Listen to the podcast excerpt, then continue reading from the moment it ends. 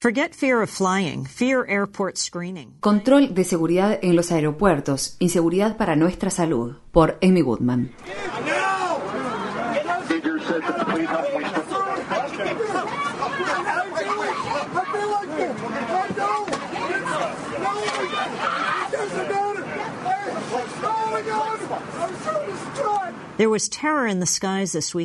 Esta semana el terror sacudió el cielo de Texas, solo que esta vez no fue provocado por un terrorista, sino por un piloto. Nada más y nada menos que un piloto certificado por la Administración Federal de Aviación. El capitán del JetBlue Airways, Carly Hobson, piloteaba el vuelo 191 que se dirigía del Aeropuerto Internacional John F. Kennedy en Nueva York hacia Las Vegas. Cuando el avión ya se encontraba en el aire, Hobson comenzó a correr de un lado al otro del pasillo al tiempo que, según el testimonio de varios pasajeros y las imágenes tomadas con teléfonos celulares, despotricaba acerca de Irak, Israel, Al Qaeda y ataques con bombas. Les pedía a los pasajeros que rezaran y gritaba Todos vamos a morir.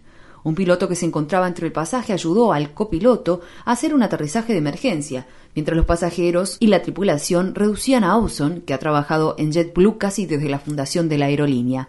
Tras el aterrizaje, Hobson fue trasladado al hospital y suspendido de sus tareas con licencia remunerada. Más tarde se presentó una acusación penal en su contra por interferir con la tripulación del vuelo. Este incidente basta para provocarle miedo a volar a cualquiera, sin embargo, tan solo llegar hasta el avión hoy en día puede representar un riesgo aún mayor para la salud que el vuelo en sí mismo.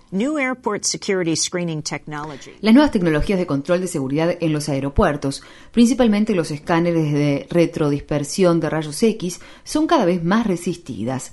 El uso de este tipo de escáneres está siendo cuestionado tanto debido a su eficacia como a preocupaciones de que la exposición a la radiación puede provocar cáncer.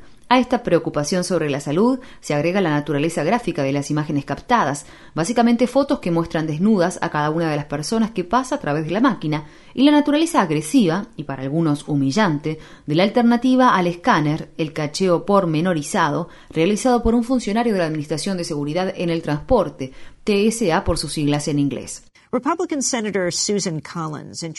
La senadora republicana Susan Collins presentó un proyecto de ley que exigiría que los escáneres de retrodispersión de rayos X sean sometidos a análisis en laboratorios independientes, lo mismo que un grupo de científicos de la Universidad de California, San Francisco, le solicitó al gobierno de Obama en abril de 2010.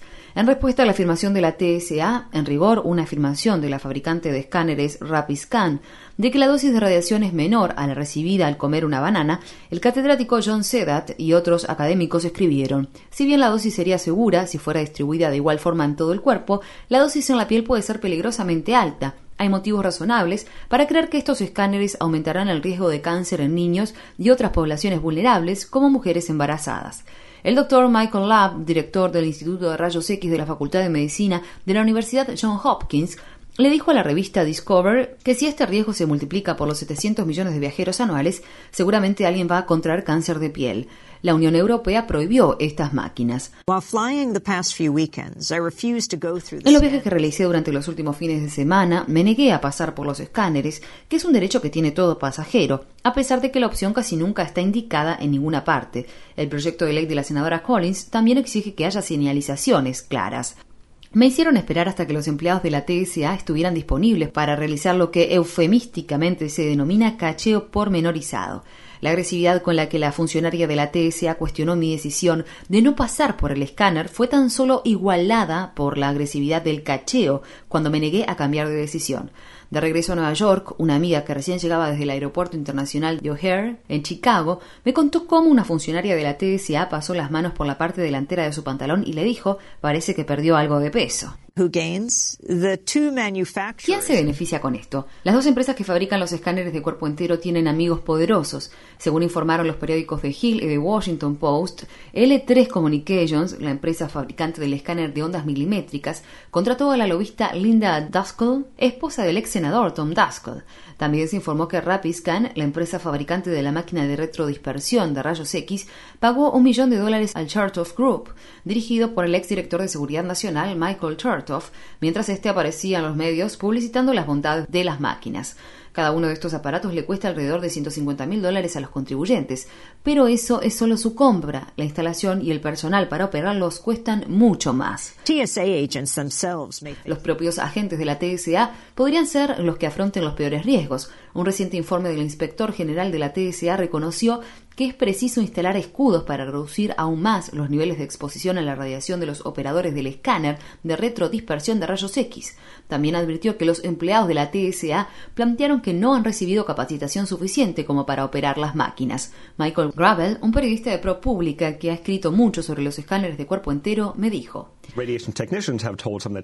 Técnicos de radiación le dijeron a algunos de los operadores de la TSA, si yo operara alguna de estas máquinas, usaría un medidor de radioactividad, pero la TSA no lo permitió.